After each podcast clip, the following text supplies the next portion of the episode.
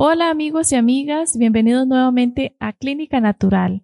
Hoy vamos a hablar acerca de varias vitaminas y qué pasa cuando estamos deficientes de ellas.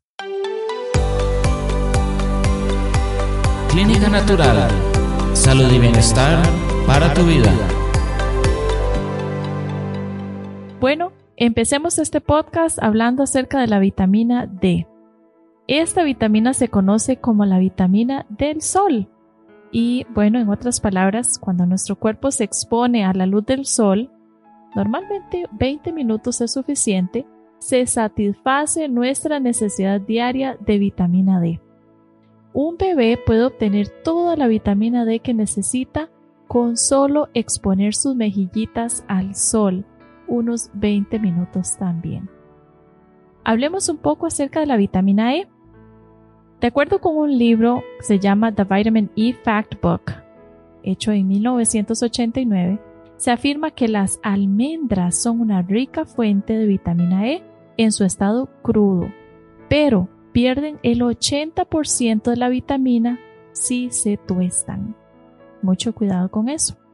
Un gran número de enfermedades pueden ser causadas por deficiencias vitamínicas. Por nombrar algunas, la falta de vitamina A puede debilitar los ojos. La falta de vitamina B3 puede causar pelagra, que causa dermatitis, diarrea, trastornos mentales y aún suele estar relacionada con la dependencia excesiva del maíz como un alimento básico.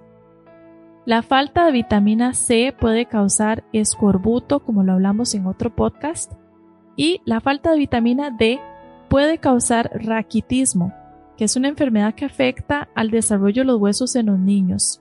Provoca dolor de huesos, crecimiento deficiente, huesos blandos, débiles, que pueden provocar deformidades óseas. Mucho cuidado así con la falta de vitaminas. El gobierno ha establecido recomendaciones dietéticas para tener nuestras vitaminas en un nivel óptimo. Sin embargo, para la mayoría de investigadores, se cree que estas recomendaciones realmente no son óptimas. Cada individuo tiene una necesidad diferente de vitaminas que cambia constantemente según los factores del estilo de vida. Así que es importante también que nos conozcamos y que veamos qué necesidades tiene nuestro cuerpo.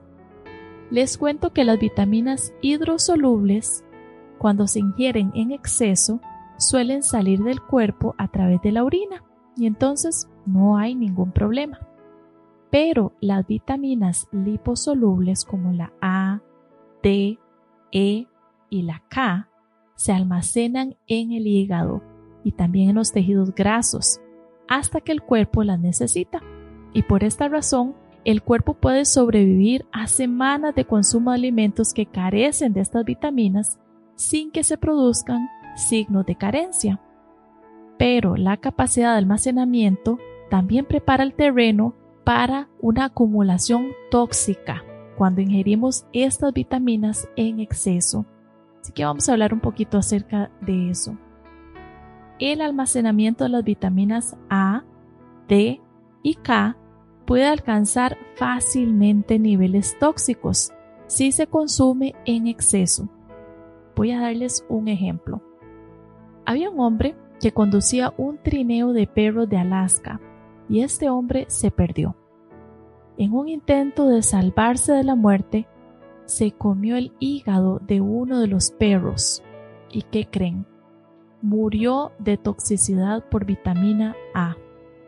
Sin embargo, si un humano comiera en exceso alimentos vegetales, nunca se alcanzarían niveles tóxicos de vitamina A, porque las plantas contienen carotinoides, que se transforman en vitamina A solo cuando el cuerpo lo necesita. ¿Qué les parece? ¿Sabían que existen relaciones sinérgicas y también opuestas entre algunas vitaminas? Por ejemplo, las vitaminas A, D y E son mutuamente antagónicas entre sí, o sea, no se llevan. Y es bien sabido que el exceso de vitamina A puede tratarse con un suplemento de vitamina D. Y si tenemos un exceso de vitamina D, en el organismo, entonces podemos tratarlo con un suplemento de vitamina A. Vemos entonces que una vitamina puede robarle, por decir así, el poder a otra. Así que no se trata solo de consumir vitaminas porque sí, porque podemos causar un desbalance.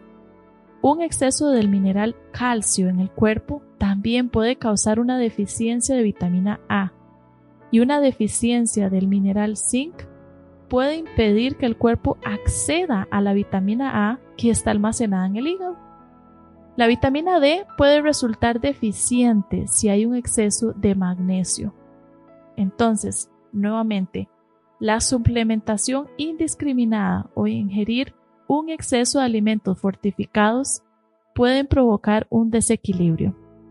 En cambio, los alimentos en su estado natural, así como los diseñó el creador y por supuesto esto no incluye los modificados genéticamente, ellos tienen las vitaminas y los minerales en proporciones que los podemos aprovechar.